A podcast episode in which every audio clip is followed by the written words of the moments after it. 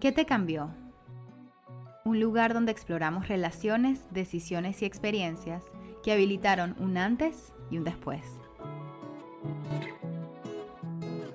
Hablaré con personas que apostaron por sus sueños. ¿Qué les hizo que escogieran esto que tanto aman? ¿De qué forma esas pasiones han filtrado sus relaciones? Esto y mucho más aquí en ¿Qué te cambió?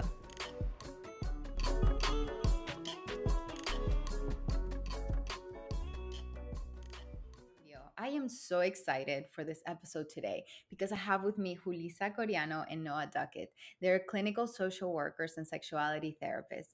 They have over 30 years of experience in advocacy work for the Latino community and for the LGBT community. They are the founders of Orgullo Delaware, which is the first and only organization that solely focuses on clinical support, resources, education for the LGBTQI, Latinas, and their families. I am so excited to have them here with me today and for these amazing conversations that we're going to have. Welcome, guys, to Que Te Cambió. So excited. Gracias, gracias. I just want to start with the first question, the most important question of the podcast. ¿Qué les cambió? I love this question. A mí me encanta esta pregunta. So being um, the there were two major events in my life that I think um, really opened my eyes up to the work that I'm doing. And um, being an Aries, social justice is really grounded in my soul. And so I think the universe, you know, set me on a path of um, having incidences and encounters that led me to where I am now, right? And we can all kind of point that out. The first one being um, a lot of the work that I do is about um, oppression of women. And so I had noticed things in my life that weren't necessarily um, lining up with um, with how I wanted to my life to be, right? And so when I was 17 years old, we were in Puerto Rico, and Puerto Rico had just turned 500 years old. And so the whole island was like electric. It was the politica was everywhere. They were having rallies everywhere um, for independence, and um, it was beautiful. And so I overheard my uncles and my dad talking about um, going into Caguas, which is the next town over from Agua Buenas, where we're from. And I got ready. I was like, okay, me voy a poner lista. I am ready to go. I'm ready to see what this was all about. Y rapidito, my abuela and my mom and my tias were like, no, you stay here. The women stay here and the men go. And so I was kind of confused as to what that was all about, but I knew it didn't feel good. It knew that it was holding whatever what was happening. And I didn't have the language at the time to really express it and, and explaining whatever happened um, did not feel good and didn't feel right to me. And then forward um, a bunch of years later, um, or uh, forward, uh, back forward to, to some time, I had had an incident with um, surrounding my period. And I was scared and I was confused and I didn't know what was going on. I was really worried and I approached my mom about it. And instead of being met with information and instead of being met with, um, you know, quédate calmado, está bien, I was met with complete shame, absolute shame. And, um, that changed my perspective right then and there of like, no other Latina is going to go through this. No other Latina is going to be feeling mm-hmm. isolated and scared and not having information. And so I think with those two incidents, it just opened my eyes up to like, this is what's going to be my purpose. Um, so the universe kind of uh, made it happen that I ended up at a university running the human sexuality department. And um, I have my degrees in human sexuality and I do a lot of work surrounding the Latino community and um, sexuality of women and empowerment. And so that's where we are for me.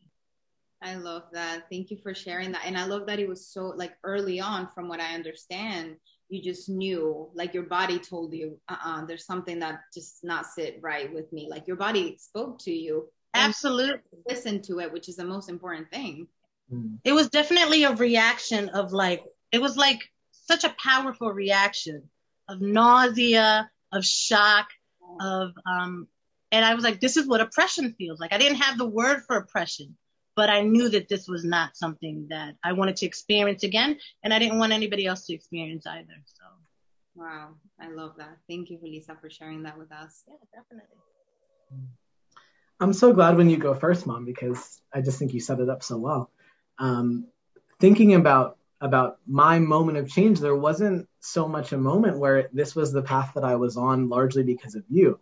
Um, and so the way that you talk about like this is what I was setting up for people, this is what I was going to school for, this is the the world that I was going to work to build. That's the world that I was born into, right?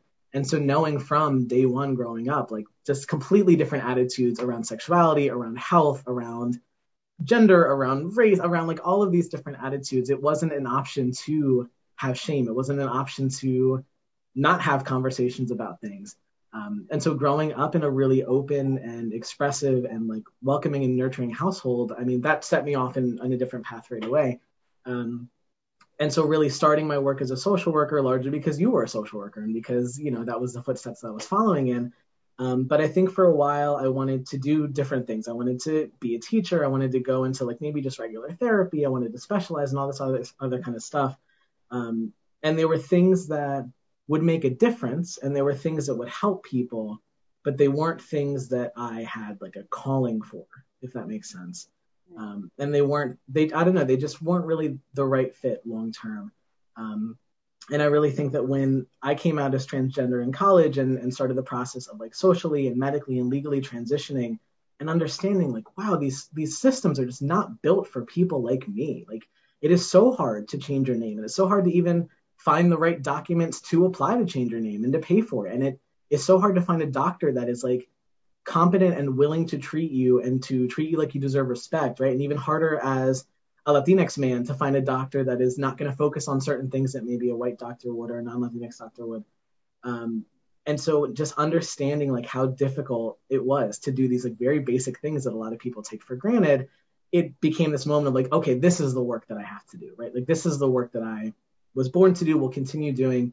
Um, and so from that moment, I've really focused all of my all of my direction, all of my career direction too, um, towards working with the queer and trans community, towards like building resources in Delaware, building resources, you know, in other places that I've lived, um, and making it so no one has a hard of a time as I did, or my friends did, or family members have. Um, and it, it it's just a very clear path was laid forward, which you definitely helped set out. But I think that personal experience really sparked a lot of like, okay, that like somebody has to advocate, and I guess it has to be me. So I have to get this done, right? I love that. I love that you weren't like waiting for someone else. There's like a meme I saw that was like when you're waiting for for the responsible adult, and then you realize you're the responsible adult. the adult. Yeah.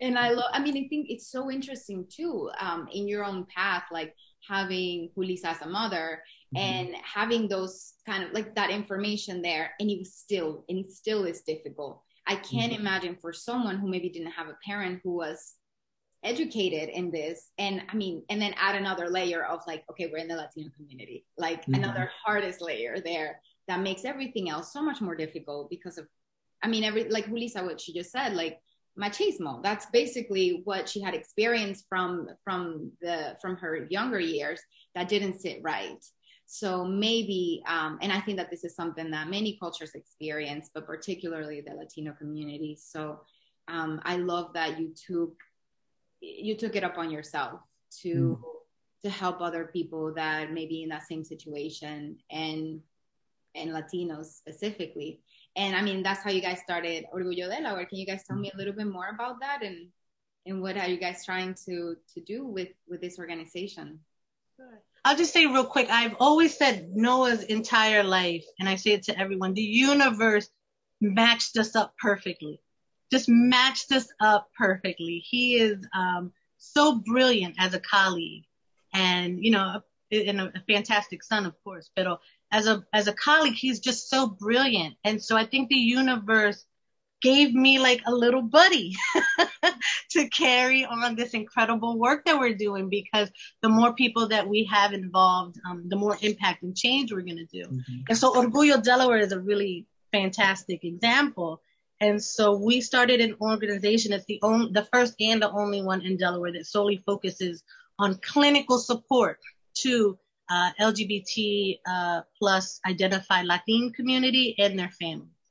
um, and particularly surrounding the transgender community because um, all of it is a is a transition, right? For all of us, you know, I come out as lesbian, I come out as gay, I come out as transition uh, transgender. It's a transition for us individuals, but definitely in transition for our family. It's a process for all of us. And so we recognize through my clinical work and experiences that Noah had in his clinical work um, that our people need support and our people need answers and our people need facts and our people need um, education, and that was not being offered at all anywhere.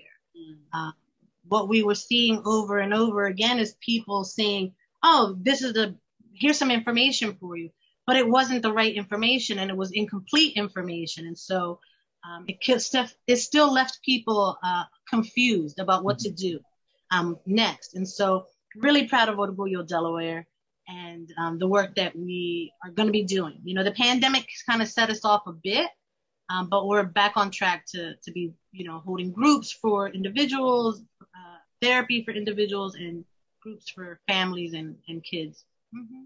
I love that. Can you tell our listeners and our viewers how can they find Orgullo Delaware online? You can definitely go to Facebook. I'm uh, Orgullo Delaware is on Facebook. You can just kind of key it in and, and we'll pop up. Awesome. Awesome. Um, do you guys plan to serve not only Delaware, but maybe outside the state as well? Or is it? I think it, at this point, you know, of, of course, like things change and grow all the time, right? I think right now our focus is going to be Delaware because we love Delaware. We are very, very big Delaware people. Um, and so we know that the, the resources simply are not there. We know that the needs of the community in Delaware are big and they're really different, right? And so the needs of a family in Wilmington are incredibly different than the family in Seaford or Laurel or Milford or somewhere else, right? And so we have incredible amount of work to do, which we're really excited to do. Um, and of course, maybe one day we will branch out. And also, right now we have we have a really great state and a really great community to work with, and we're going to try and do that the best and most complete way that we can. Absolutely. Um, I I want to kind of go back again to the topic of shame and how you guys think like shame negatively um, impacts um, our community, our Latino community, and just in general, like how does it impact us, and especially in the process of someone maybe coming out? Like, how do you think that shame can be a drawback for for individuals? Yeah, I think shame is one of those things that you can't see, but you can definitely feel, mm-hmm. and you we sometimes give off messages not realizing that we are um, giving those types of messages. So if you think of little kids, right? We probably have all heard about this or come across this. Little kids running around naked. No, you have to cover up your body, right? That's kind of where messages are formed of like, well, there must be something wrong if I can't just be free. I was born this way, mm-hmm. right? Mm-hmm. Or, you know, you hear a case that, you know, we know that little kids, there's so much evidence that um, to kind of soothe themselves, kids touch themselves. They're discovering their body parts and they're and they're just touching themselves. And so parents put a shame, like, you know, hitting their hand, don't do that. There's something wrong with that. Don't do it. So even from a very early on, age on, we're receiving these messages about our body. We're receiving messages about sexuality. And what people don't realize is when they think about sexuality, they think about sex only, penetrative sex. That's not what sexuality is. Sexuality starts so early from like you know, our body image and um, consent and just, you know, being comfortable in ourselves. And that, those early messages that we receive and those early experiences definitely cover and color the way that we um, act as adults in relationships and friendship and carry on. So shame is very, very powerful in our community. Yeah, and I I think that intertwines too with like um, a little bit of the topic of machismo, and I would love for you guys to kind of go back on on that and kind of explain maybe uh, Julissa or Noah if you want to uh, maybe talk a little bit more about how does machismo in our community um, how how, how does that harm us? And and I mean kids and I mean all of us and adults like how do you guys think that now? And I mean like you just said from the moment that we're kids those messages that we instill in our in, in the children are so important right? But let's say someone it's an adult now and what do they do now with these messages or this contaminated mind or um, how do you guys think why or why do you guys think it's important to recognize shame and machismo and in to become better allies or become uh, just to be more more conscious of our of our own sexuality and decontaminate ourselves in a way. I don't know if that was a clear question but um i think deprogram ourselves right? Yeah. like brainstorming. So um i guess my question is how do you guys how do we decontaminate from from these messages that have been given to us from from early on so there i mean wow so many different ways we can go with that question right and so um, Mommy, why don't you just talk about a little bit what like machismo and marianismo are from a, a, broad perspective, and then maybe I can touch a little bit more like from an LGBT lens, how that like really ramps up and comes into play. Sure, sure. So marianismo, we hear about machismo all the time, right? So what do we know about machismo, right? That is like, you know, you're you're the man of the house. You're tú eres que manda, right? And so that message is machismo. The other side of that is marianismo. That's where my research interest is. And so what Marianismo is, it's a cultural gender role, right? It's an expectation of the woman that she is going to sacrifice everything for the family. She is going to be submissive to the husband and to her kids. She's going to have this inner strength that she's going to have to tolerate um, so much. And so those message, so basically Marianismo is saying you are responsible for the happiness and the success of your entire family. If your children are doing bad, tú sabes, ahí en la calle haciendo cualquier cosa, that's your fault. If your husband is running around con otra, that's your fault. You must not be doing something right as a woman. And so that pressure and that expectation that we're supposed to sacrifice everything for our family, put aside our own interests, our own aspirations, our everything, um, really takes a toll on us. I mean, we see high rates of depression, and anxiety, like yo no puedo, I can't, it's too much, and mucho de una carga. And so, um, and then instead of being met with being um, understood, we're being met with shame. So there's that word again, shame of like, well, you must not be doing something right. You better push through because if your family doesn't work out, this is all on you. So it's very, very traumatic um, in that sense, right? And so that's, you know, one of the things that Marianismo is, um, it's so heavy of a weight for us to carry. So. What a re-traumatizing um, experience for, for, all of us. Um, and, and it's so normalized. And I feel like we're just starting, right? You guys are like starting the work now, but there's so much work to be done. And, and I mean, I'm, I'm, I haven't heard of this term before, so myself included. Like, I, I think it's so important to to put to have to have words and have the correct terms for for what this is. And um, yeah, just I, I think it's terrible when we actually go in depth and and understand all the harm that we're doing and and it's a continuous kind of work. I think it's so important too to teach our children these things. And Julissa, you've done it right with with your son, and like it's so important to have um, it's so important to to be mindful i think and to reflect on these things. Because i think unless we stop and realize that we're doing this harm like we just go on like autopilot. Um and yeah i it's just terrible.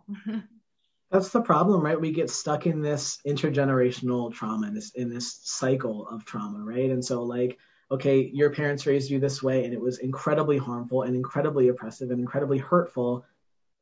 And guess what? You didn't talk about any other options, right? And so when it comes to when you start a family, start a relationship, you've had one model. That's it. This so then you naturally form that kind of relationship, you form that kind of household, and then the cycle just continues and continues, right? And so I can't imagine the like crushing pressure of that for a head of a household, right? And so if you're thinking of it from that perspective of like, my family's success and my family's good name completely rides on me 100%, right? Like I am the core of all of this. And so then you have a child who's telling you, Mommy, I think I'm going to stray from this norm, right? I think that maybe I'm gay. I think that I'm bisexual. I think that I'm transgender, right? We know there's nothing wrong with that. That's completely natural. That's completely something to celebrate and be joyful about. And also, it doesn't always feel that way for people when they hear it, right? And so thinking about, you know, coming from a Latinx family, a lot of times these are Catholic families or religious families, right? And so, what do we know from the church? What messages are we getting about sexuality and gender? And how does that influence our decision as parents and as families, right? And so then you're thinking of like, okay, we can't talk about this. I, I have to hide this from people. I can't let people know. Like, all right, say that my son comes out as transgender. I can't let anybody know this because what does that mean for me as a mother? What are people going to say? What is the church going to say? What does this mean in terms of like the resources that I already have that are stretched thin? If my child is gay and being bullied at school, this is the school you're going to. We cannot afford to pick up and move. We can't afford to change our address. We can't afford to do all these things. Or also, we just can't do it for other reasons, right? And so then people are just stuck in the cycle of trying to push it down and push it down and push it down, which makes the child feel like they're not being seen, like they're not being heard or supported. And then they leave the house and then they continue this re traumatizing cycle, right? Um, and so really thinking of if we're having these strict gender roles, if we're having these roles of like what women should do, what girls should do in our families and in our culture, and what men and boys should do, a lot of times gender and sexuality might mix those up, right? And so if you're thinking about like, okay, I raised my daughter, who I knew to be my daughter, to follow these specific roles and have this kind of future. And then one day this person's telling me like, actually, I'm a boy, right? And I'm actually your son. Oh my God, what does that mean for me, right? What does that mean for how this person's going to help me take care of the house, right? What is that going to mean for um, if I have, you know, someone who I thought was my son, who I'm raising to take on my family name and be the head of household and carry on a legacy, who's now not going to do that anymore? And how do I, as a parent, like grieve this type of loss, right? And how do my kids relearn these roles if they're going to be relearning these roles? Um, and it can be like really big things like that, but it can also be like really small things. I know mom, like you and I would butt heads a little bit of like, you raised me one way, and then now all of a sudden, like I'm supposed to mow the lawn, like, and it, it just becomes this thing of like, I don't, I wasn't really prepared to do that actually. Like I've never even started a lawnmower, but all of a sudden it's this very important role that I have to fill for these different things, and you just, if you don't talk about it, you don't know, right? And so renegotiating what these roles and boundaries look like it's great when you're able to do it. We were able to do it, which is great. And for a lot of families, like this is not a conversation that people have the bandwidth for, that have the words for, that have the support for. And so a lot of times we're seeing families that are reaching out for help and are just like so distraught, right? And they're getting help that is not fact based. It is not made for them and it is not made for people like them, right? And so you're having um, you know therapists that maybe aren't translating things correctly or they're giving materials that were just like run through google translate and we're like hoping for the best right? Um, and that's not accurately portraying really complicated messages around gender and sexuality. Or we're having these attitudes of like well of course it's okay and why don't you just like start your kid on hormones and you know we'll pay for surgery and whatever. And like that is not the space that a lot of these families are coming from. This is not a place of privilege that a lot of these families are coming from where that's even an option right and so knowing like what are Latinx uh, family attitudes around medication and Western medicine, right? And so like if you won't even let me take an Advil, how are you going to let me start hormone therapy, right? And like how do we even bridge these conversations? If you're not going to let me, you know, do these certain things, how am I going to overcome these big obstacles when it comes to transitioning or affirming my sexuality or gender, right? Um, and so I think that's a lot of the work that we're doing is like creating competent and relevant resources, creating competent, relevant conversations and support systems and like groups. Because at this point, it's like, we made this for this group and you're going to have to work to make it fit your family. And if you don't, then you're a bad mother or you're a bad father and you don't love your kid because you're not supporting them, right? Um, and we know that's not how this works. People just need extra support and help in a way that makes sense for them. And it, it can feel tough to like bridge that gap, right? Okay, guys, can we talk a little bit about what are some of the stigmas associated with sex in, in the Latino community and in, in general? So, in the Latino community, we're going back to shame, right? So, we have to remember that um, the Latino community is very grounded in the Catholic religion, right? Catholicism. And so a lot of the messages and the language that we use and thoughts and um, just expression comes from that, from the Bible. You shouldn't do this. You shouldn't do that. And so a lot of shame associated with masturbation, a lot of shame associated with exploring um, just sexuality in general. And remember, in the Latino community, just like a lot of other communities also, um, we are not taught about pleasure for sex. We're taught that our sex is sex is for having babies. So you get married, you have babies, that's it. There's no talk about pleasure. So the stigma that comes around it, the shame that comes around it is trickles into things like virginity, right? And so if you're not a virgin, if you're a girl and you're not a virgin, ahí se acabó la cosa. That's it. You're ruined. You're ruined, right? And so how men um, and patriarchal societies really and messages really control a woman's sexuality by trying to control their virginity? We see a lot of stigma and shame around condom use, right? And it, that all again trickles back to virginity. Like, why would you need me to use a condom? Who have you been with, mm-hmm. right? Are you you're not a good girl then if you're asking me to use a, a condom, or you're not a good person if you're asking me to use a con- condom. So as a result of stigma and shame, around that, we see high STI rates in the Latino community. We see high HIV rates in the Latino community. Um, we see a lot of fear and shame about even going and getting tested um, mm-hmm. to know what status is. And so that's a huge stigma that comes from it too, right?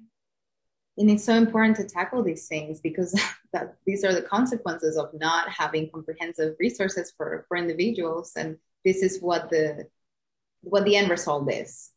Um, in trying to protect that like status or trying to protect these things that we have that we have been taught to protect um, we're just putting our focus away from what matters which is the well-being of of children of adults of of all of us in the community right?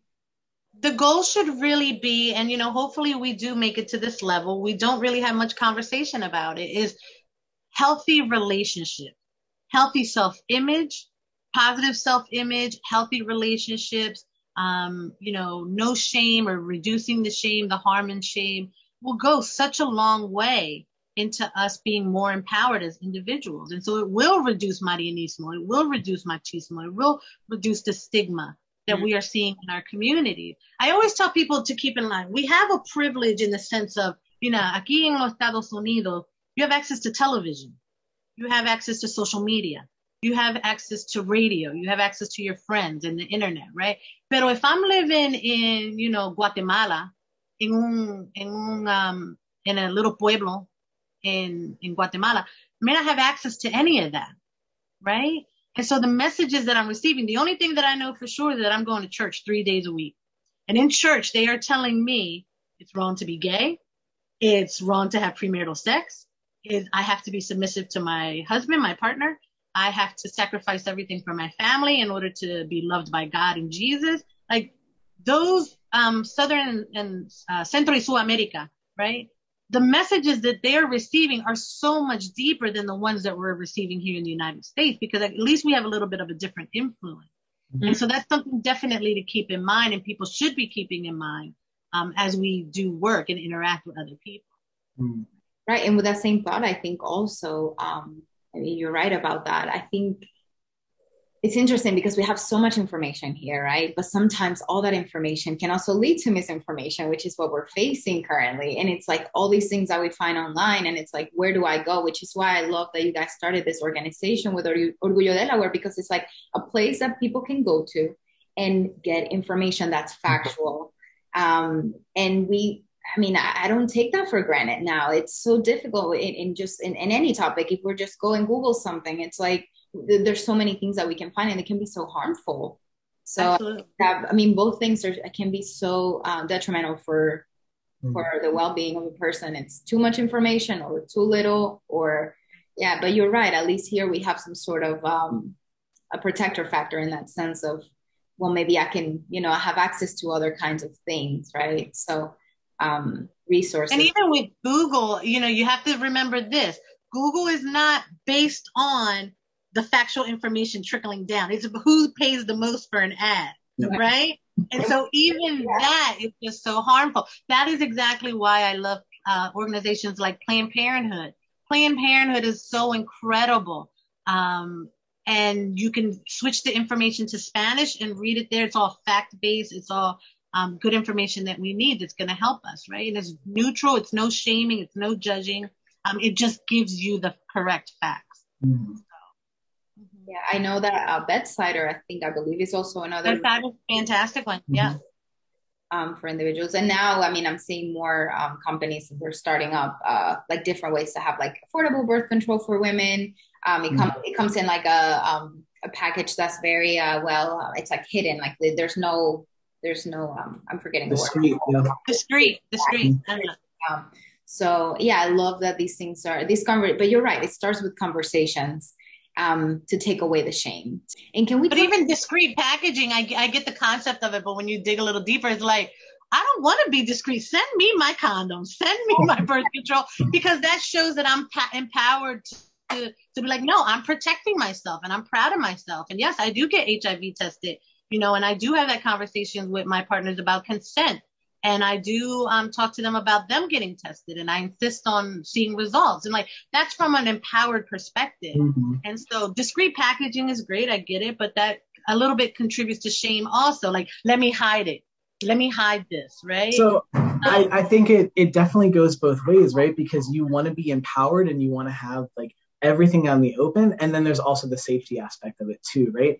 And so knowing like what when we think about intimate partner violence, a lot of times people are thinking about like physical violence and physical abuse. But we also know, you know, there's emotional abuse, there's financial abuse, um, there's also like reproductive abuse, there's reproductive coercion, right? That's a huge aspect of intimate partner violence that people just don't talk about, right?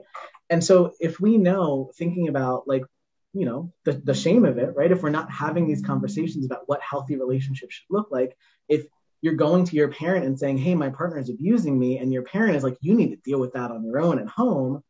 Now I can't turn to my family. I definitely don't want to talk to my friends about it because that's shameful. I can't talk to, you know, any community resources because they're not in the right language for me, right? Like it just feeds this culture of silence, which is exactly what abuse thrives on, right? It counts on you not telling anybody, not being able to get help.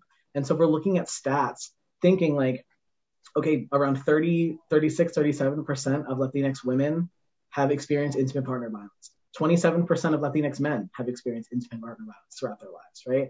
And then, you know, that's just for like heterosexual cisgender people. If we're thinking about like LGBT people, it's more like 44 to 61% of lesbian or bisexual women and like 26 to 37% of, of bisexual or gay men. It's these huge numbers, these huge amounts of people are suffering, right? And are not having resources to help them be in a different situation. Um, and so we're thinking about, you know, the reproductive side of it. You're right. Like there, there is condom coercion. There is, you know, someone, a partner taking off a condom during sex. There's a partner, you know, destroying birth control, flushing it down the toilet. There are partners that like rip out IUDs. There are so many ways um, that a partner can control someone else's body and someone's choices and someone's future. And we're not talking about it. Right. And so then you have people that are going in maybe not even able to get STI tested, but they know that they need it because their partner, you know, might have symptoms and they took away their condoms and then now they're in a different position, right? Um, and so really the point is like we want to have open conversations. We want people to have education from like day one before they start having sex. We want this to be like a lifelong conversation of just the facts of it, of knowing if I'm in the situation, who can I call? What does this situation even look like so I know the warning signs before I'm in it? When mm-hmm. I am in it, what do I do before I'm in this really difficult position where I don't have the resources, I don't have the finances, and I don't really have anyone around me to support, right? Um, and so that's why we keep pushing, we keep saying like fact based information. We always push that. I know you've heard it a million times on this podcast. We want fact based, shame free, comprehensive, and relevant information for people. People deserve that education. It is their right to know this information. It is their right to have healthy and positive choices for their life and their bodies and the you know bodies of the people around them in a way that they can control and in terms of how they're treating their partners and how they're bringing health and and into their sexuality and relationships. And that's what we want to keep you know impressing. Taking the shame out of it taking the stigma out of it taking you know the guessing and the googling. And the, i heard from my friend's sister that maybe if i do this then i won't get pregnant. We want fact-based shame-free open access kind of information. Which will lead to healthy relationships. Absolutely. Yeah um, de qué forma este trabajo que han hecho ha filtrado sus relaciones. So, in which ways does this work that you're doing has filtered your relationships, your personal relationships, professional relationships, being so aware of these topics? Um, how has this affected your relationships in a positive or negative way? Do you want to go first, Noah? Sure. Um, wow, I mean, this is awesome. So I I find so much joy in doing this work, and I find so much joy in serving my community in so many different ways, right? And I think the more knowledgeable you are in fact based education, and the more willing you are to talk about things and have these difficult conversations and be a resource, people start to ask questions, right? And so you have people that would have never in a million years even thought about asking about condoms or lube or anything like that, or even asking about how to navigate family relationships, how to have conversations with their partner, how to navigate coming out, any of these things, they know that you're a safe person to ask. They know that you're a person that is going to give them good information um, and walk them through the process. And that has been like such a joyful experience for me of like seeing people start in one very different place and end up in a completely new place. Um, and being able to be part of that journey is, is such an honor and such a privilege. And it's just fun. Like it's fun to talk about this stuff all day. It's fun to do this work. Um, and most importantly, it's, it's meaningful and it's work that's worth doing. So it's just exciting. I completely agree. I love this work. I love it. I love it. I love it. I think it's so important not to just give information, but to really give permission. That's what's really missing out of so many communities, um, especially the Latino community. Permission to enjoy yourself, permission to enjoy your partner, permission for it just to be cool. Um, and not end up in just, you know, we're getting together to have babies and have a family. There are other options. And so for me, the greatest thing is when I get to work with my clients of different ages, right? Um, because sexuality is through the lifespan. And that's one of the things I definitely talk about is that the messages of sexuality, remember, we're not talking about just sex. We're not talking about penetra- uh, penetrative sex. The messages of sexuality start at birth, right? And being positive about your, always saying to your child, you have a great little body and, you know, consent. No one, don't let anybody to talk uh, touch you without your permission. Those kind of things are a part of sexuality. But for me, it then becomes giving conversations where they get permission to even masturbate. And when I bring up lube and explain what lube is, and when I pull out my box of instructional supplies and show them, you know, certain things, they just light up because they just had no idea that any of this stuff existed. And so, you know, I've had cases of when I've had clients were like, guess what? I had my first orgasm. Mm-hmm. And it's like the, I get so much joy out of it because it's like you really trusted yourself. You trusted your body. You gave yourself permission to um, be happy and, and be empowered. And it's like the greatest thing ever. Mm. And so for me, it's, I, I adore the work that I do. I love working with my son. I think, um, Noah is just, I say it all the time, such a brilliant, brilliant colleague. And, um, it's just knowing that I have him um, with me and by my side and I can support him and he can support me in this work is great. And we have fantastic conversations, fantastic conversations. I will say, you know, there are times, you know, I am, I've been in the field for 30 years. I've been doing advocacy work around sexuality, the LGBT community, but I don't always get it right. You know, I still have moments where I'm just like, oof, yeah, mm-hmm. I can do that differently or I can do that better. And so, you know, it's it's cute to hear Noah say that in our household it was very sex positive. But I can tell you, you know, he so got tired of me saying, "Do you need lube? Like, do your friends need lube? Do they need condoms? Are they masturbating? Are they all right? I'm here." like, he, a teenager doesn't want to talk about that. with their mom, but I'm getting like sex education vibes like the show. Yeah. exactly.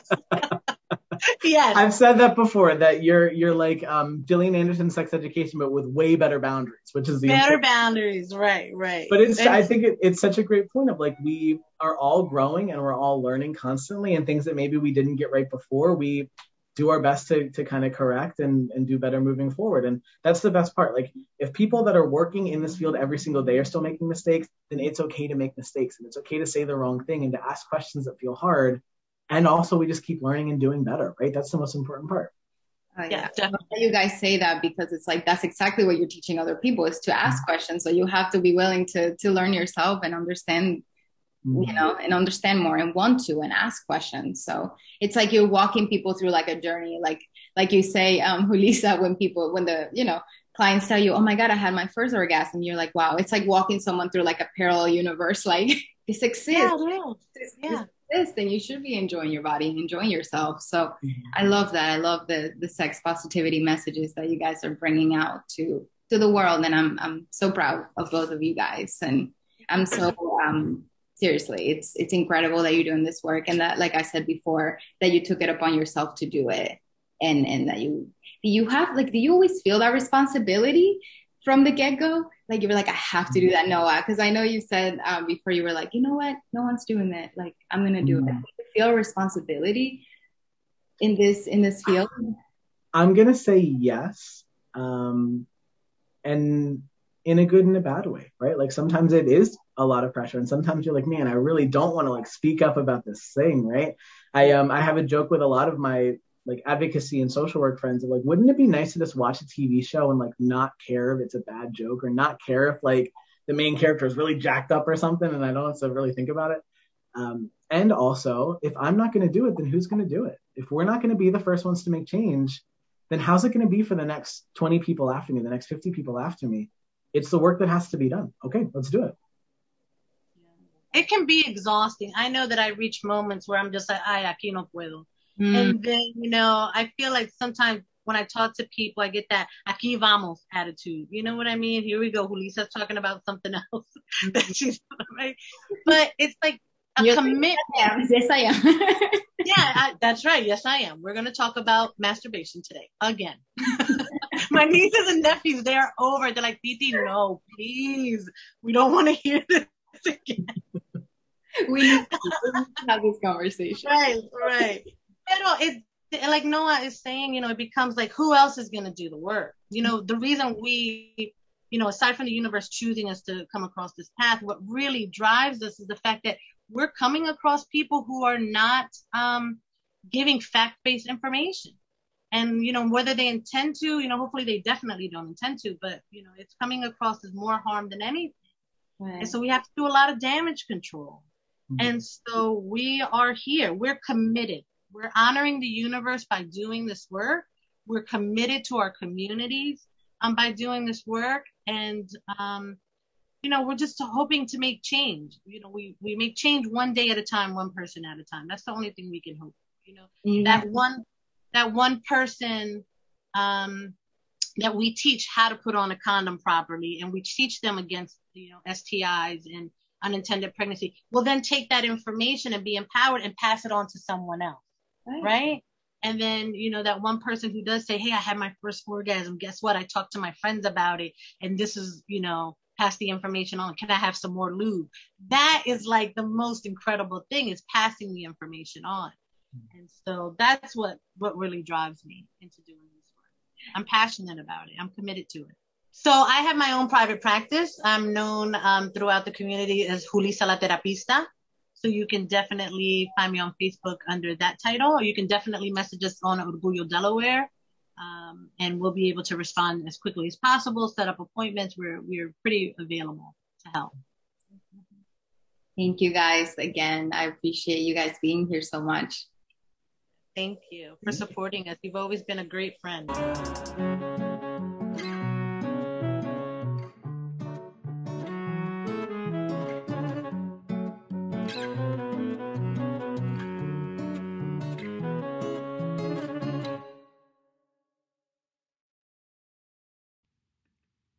Estás escuchando a ¿Qué te cambió? Gracias a Spotify, donde puedes escuchar a tus artistas y podcasts favoritos completamente gratis y todo en un solo lugar. Spotify tiene una increíble selección de música y de podcasts sobre todos los temas que te puedas imaginar. Además, con una cuenta premium puedes descargar todo el contenido que quieras y escuchar sin conexión al internet y sin anuncios. ¿Qué estás esperando? Ve y descarga Spotify ahora.